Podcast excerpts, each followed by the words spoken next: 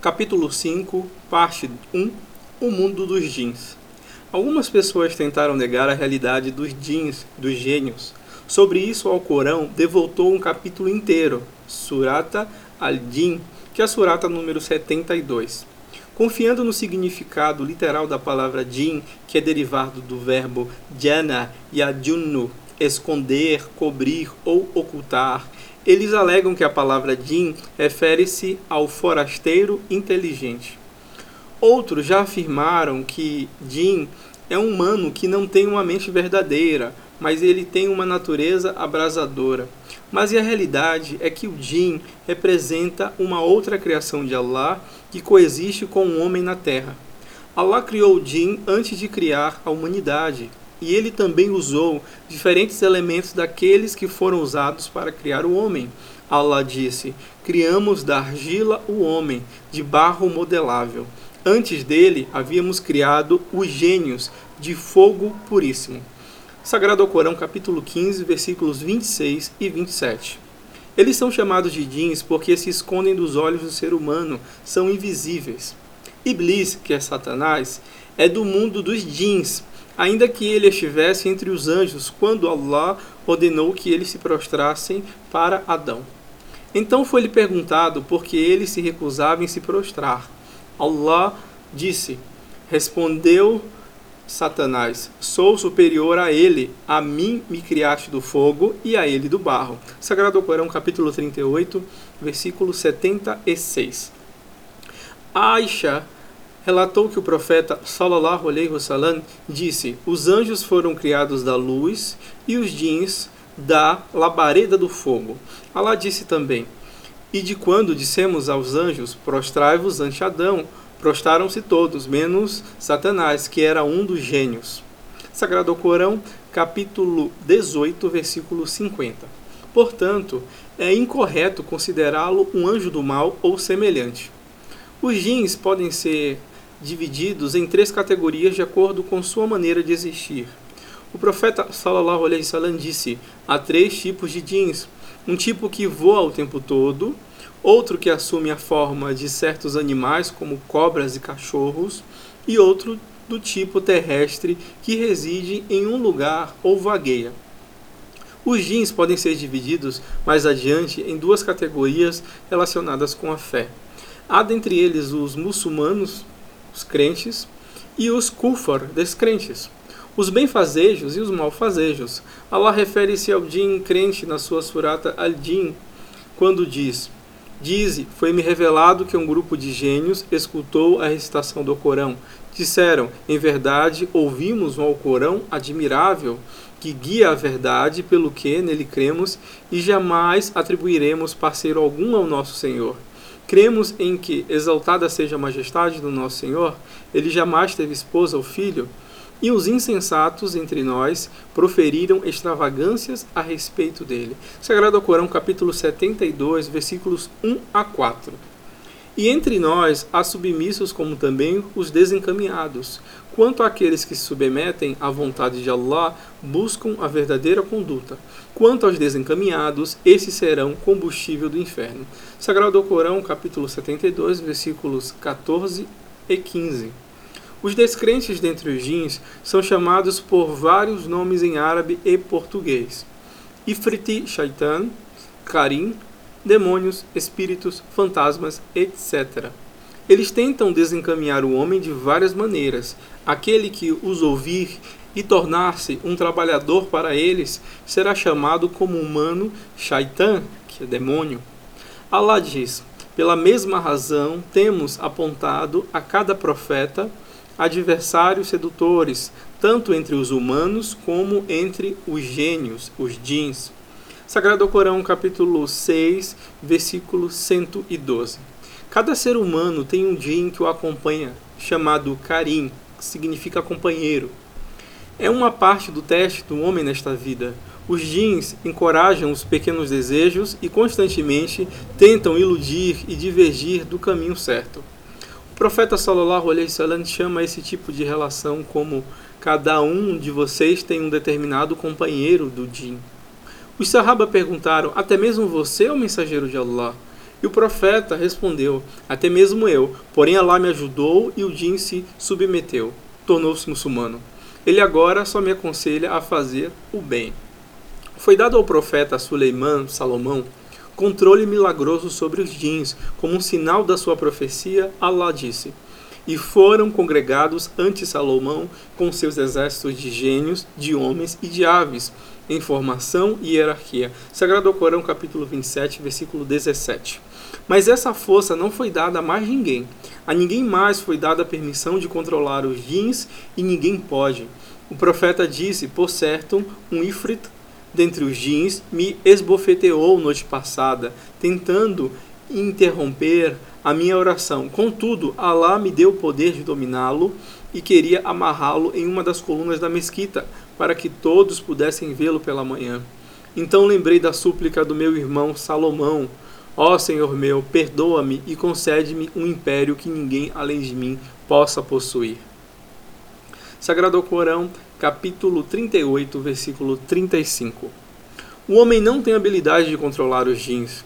Por isso, é um milagre especial que foi dado somente ao profeta Salomão. De fato, o contato com os jins, em circunstâncias diferentes da possessão ou acidentes, são, na maioria, feitas através do desempenho de atos de sacrilégio desprezados e proibidos na religião.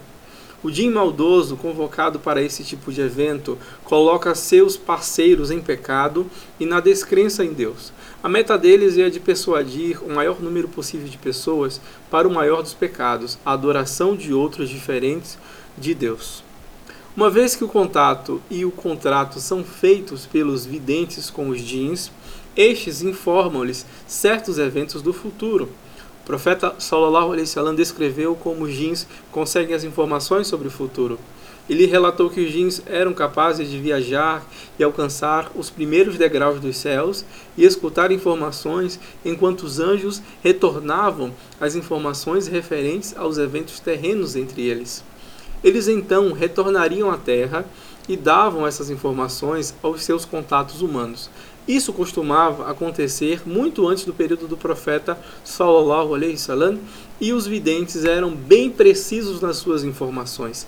Eles conquistavam posições nas cortes e tinham muita popularidade, até mesmo eram adorados em certas religiões do mundo.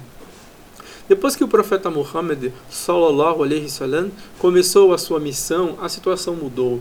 Allah fez os anjos da guarda protegerem os primeiros degraus dos céus cuidadosamente, e a maioria dos jins foram perseguidos por meteoros incandescentes e fugazes estrelas.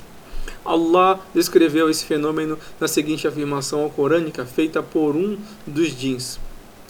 Disseram os gênios: Quisemos inteirar-nos acerca do céu e achamos pleno de severos guardiões e flamígeros meteoros, e usávamos sentar-nos lá em locais ocultos para ouvir.